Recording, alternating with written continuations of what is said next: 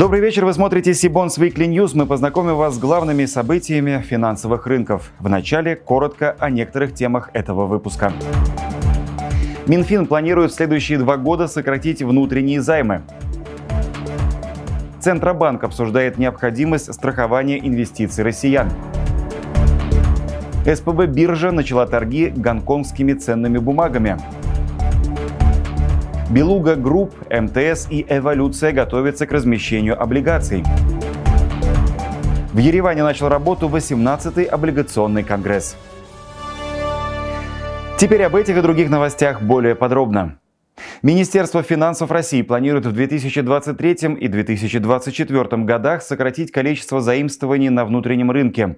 В проектах ведомства уточняется, что такое решение может быть принято в целях нормализации облигационного рынка. В Минфине пояснили, что наличие достаточного объема активов Фонда национального благосостояния обеспечивает гибкость выполнения плана заимствований.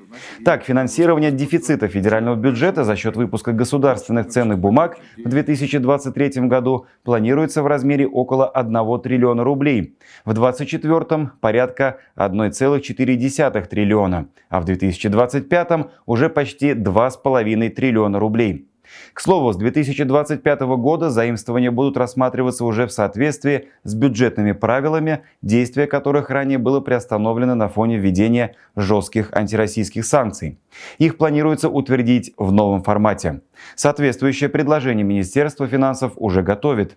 Однако, судя по риторике ведомства, воплощены в реальность они будут лишь через три года. До этого будет действовать переходный период. За комментарием мы обратились к Антону Табаху, управляющему директору по макроэкономическому анализу и прогнозированию агентства «Эксперт РАМ». Антон, добрый вечер. Сокращение внутренних государственных займов. Что эта новость означает для рынка и как на нее реагировать инвесторам? А, добрый вечер, Кирилл. А, ну, в общем-то, сокращение выпуска любого товара, услуги или ценной бумаги а, приводит к росту цены, и в случае с облигациями сокращению доходностей. Э, поэтому инвесторам надо относиться к этому с пониманием и к тому, что, скорее всего, либо надо будет смиряться с более низкими доходностями по относительно безрисковым инструментам, либо другой вариант – увеличивать риск и идти в более рискованные ценные бумаги. Добавлю, что на данном этапе Министерство финансов России не планирует размещать государственные ценные бумаги в иностранной валюте в ближайшие три года. Центробанк России и участники рынка обсуждают перспективы страхования инвестиционных рисков частных инвесторов. Система гарантирования может работать по аналогии со схемой страхования банковских вкладов. Об этом сообщил первый зампредседателя Банка России Владимир Чистюхин на Петербургском международном экономическом форуме. По его словам, новая система должна коснуться активов, находящихся на брокерских счетах. На сегодняшний день инвестиции граждан в фондовый рынок никак не защищены в отличие от депозитов. В том числе средства не застрахованы от банкротства брокера или потери им лицензии. Дискуссия о том, надо ли покрывать другие инвестиционные риски, пока ведется. Отмечу, что концепция страхования инвесторов обсуждается уже не первый год и ранее предусматривала саморегулирование и создание гарантийного фонда усилиями участников рынка. При этом акцент делался на защиту инвесторов от мошеннических действий. Сейчас в ЦБ полагают, что такой подход с учетом актуальных вводных уже нельзя назвать достаточным. При этом регулятор отмечает, что только малая часть инвесторов на рынке реально готова принимать на себя риски. Все остальные уверены, что в случае форс-мажора им окажут помощь. СПБ биржа начала торги ценными бумагами с гонконгской биржи. Речь пока идет лишь о 12 выпусках акций, но впоследствии площадка намерена довести их число до 200, а к концу следующего года до 1000. Среди эмитентов, чьи бумаги станут доступны для торгов в первую очередь Tencent, Xiaomi, Alibaba, Sense China, Sunny Optical Technology, VH Group и другие. Торги будут проходить в гонконгских долларах. Это свободно конвертируемая валюта без каких-либо ограничений для нерезидентов, при этом жестко привязанные к доллару США. Конвертацию валюты обеспечат брокерские сервисы. Пока сделки доступны только профучастникам. СПБ биржа ожидает, что российские брокеры предоставят сервис остальным клиентам в течение месяца. С нами на связи наш коллега Антон Казанцев, менеджер проекта по рынкам Китая и Макао группы компании Сибонс. Антон, добрый вечер. Запуск торгов акциями компании с биржи Гонконга. Насколько это важное и знаковое событие? И чем интересны эти активы для российского инвестора? Да, добрый вечер, Кирилл. Все верно. СПБ биржа 20 июня запустила в тестовом режиме торги бумагами с первичным листингом на гонконгской бирже. И в этом тестовом режиме участвуют только несколько брокеров, однако в течение месяца-двух биржа рассчитывает, что и другие брокеры будут предоставлять данную услугу своим клиентам. Это, э, вне всякого сомнения, особенный кейс, так как СПБ биржа показывает большую заинтересованность в выходе на азиатский рынок. Так, в апреле она получила статус квалифицированного иностранного инвестора в Китае, а вот сейчас согласовала работу с Гонконгом. Это позволит российским инвесторам диверсифицировать свои инвестиции в условиях санкций в крупнейшем финансовом центре Азии и регионе с инфляцией ниже, чем в США и еврозоне. Сама гонконгская биржа предлагает достаточно привлекательные бумаги, в первую очередь крупные китайские компании, которые являются одними из мировых лидеров в своих отраслях. Кроме того, власти Китая недавно заявляли о стремлении к большей открытости своего финансового рынка для иностранных участников, что должно упростить э, к нему доступ. Э, в заключении скажу, что будет очень интересно наблюдать за дальнейшим поворотом на восток э, российского финансового сектора. Спасибо. Сбербанк и Дом РФ договорились о выпуске ипотечных облигаций на сумму вплоть до 1 триллиона рублей. Соответствующий меморандум стороны подписали на площадке Петербургского международного экономического форума. В документе не только отражена взаимная заинтересованность в выпуске ценных бумаг в период с 2022 по 2025 годы, но и намерение координировать усилия для повышения ликвидности и развития рынка ипотечных облигаций. Окончательные условия выпусков облигаций будут оговариваться отдельно.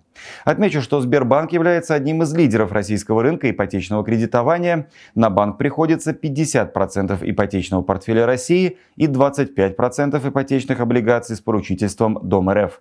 С 2017 года банк и госкорпорации разместили 6 выпусков ипотечных облигаций общим объемом более 235 миллиардов рублей. За комментарием мы обратились в Дом РФ к Алексею Пудовкину, директору по взаимодействию с инвесторами. Алексей, добрый вечер. Подписание меморандума между Сбербанком и Дом РФ – это первый шаг большого пути. Как в дальнейшем будет выстраиваться работа по выпуску ипотечных облигаций? Будет ли этот инструмент отличаться от уже существующих на рынке? Добрый вечер, Кирилл. А, Дом РФ с 2016 года а, выпускает э, однотипные стандартизированные ипотечные облигации с поручительством Единого института развития. Таких выпусков уже больше 40, и общий объем приближается к полутора триллионам. Таким образом, э, Дом э, удалось создать полноценный сегмент э, локального долгового рынка со своей широкой базой инвесторов и оригинаторов. А Сбер с первого выпуска, который мы совместно с командой Сбербанка реализовали в 2017 году, уже разместил 6 выпусков, общий объем более 235 миллиардов рублей. А Сбер э, вообще является лидером ипотечного рынка России, крупнейшим банком с ипотечным портфелем, банком номер один по выдачам ипотечных кредитов. А так, только в 2022 году Сбер выдал уже более триллиона рублей ипотеки. Последние выпуски Сбера реализуются полностью на электронных закладных, что позволило существенно сократить сроки секьюритизации и снизить издержки э, в первую очередь для Сбера, но также и для Дом РФ. Выпустить 1 триллион – это, конечно, амбициозный план, но мы очень хорошо представляем себе, как будем его реализовывать. Добавлю, что на площадке ПМЭФ Дом РФ также заключил соглашение с группой Синара. Документ предусматривает совместную реализацию трех проектов с использованием инфраструктурных облигаций в Екатеринбурге, Челябинске и Краснодаре. Белуга Групп, холдинговая компания «Эволюция» и МТС готовятся к размещению облигаций на публичном долговом рынке. Так, книга заявок по облигациям Белуга Групп на 5 миллиардов рублей предварительно откроется в конце июня или в начале июля.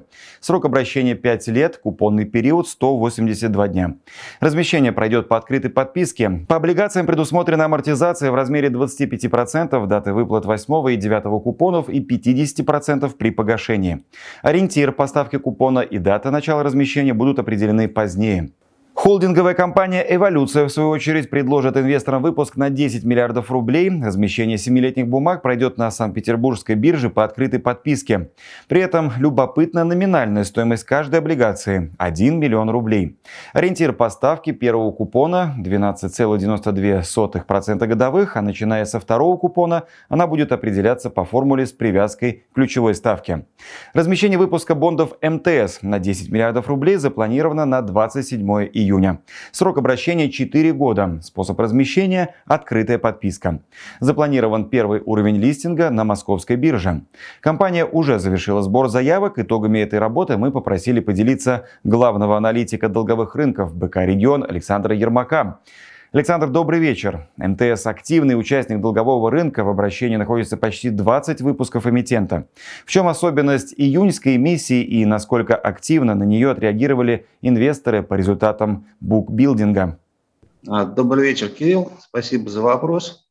Да, МТС очень активный эмитент, и, в принципе, он э, очень нравится широкому кругу инвесторов, о чем свидетельствует последняя сделка, который, сбор заявок, который прошел в пятницу – было подано более 60 заявок от широкого круга инвесторов, среди которых были кредитные организации, управляющие компании, страховые, пенсионные фонды и даже розничные инвесторы.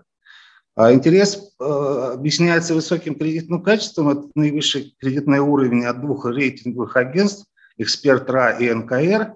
И, соответственно, это выразилось в переподписке, которая составила более чем 6 раз. А, на этом фоне эмитент позволил себе снизить а, ставку, купонную ставку в три раза и установил ее на уровне 9,65% годовых, что соответствует доходности 10% годовых. А, это впервые вот с февраля текущего года эмитент разместил облигации со спредом КФЗ ниже стоп. Спред составил 98 базисных пунктов. И в завершении выпуска хочется поделиться еще одной важной для рынка публичных заимствований новостью. В Ереване начал работу 18-й облигационный конгресс стран СНГ. Это ежегодное мероприятие, которое проводит группа компаний Сибонс, на котором эксперты обсуждают текущие тренды локальных рынков облигаций, перспективы развития рынка евробондов, макропрогнозы и инвестиционные идеи в регионах. В этом году среди заявленных тем панельных дискуссий возможности российского финансового рынка для эмитентов из СНГ, расчеты в национальных валютах стран СНГ, ЕАЭС, БРИКС и Ближнего Востока, а также перспективы финансового рынка Армении. А на гала-ужине облигационного конгресса традиционно пройдет церемония награждения Сибонс Awards CIS. Премия проводится с 2014 года и вручается лучшим участникам долгового рынка СНГ. Я напомню, что официальным партнером Сибонс Weekly News является инвестиционный банк Синара.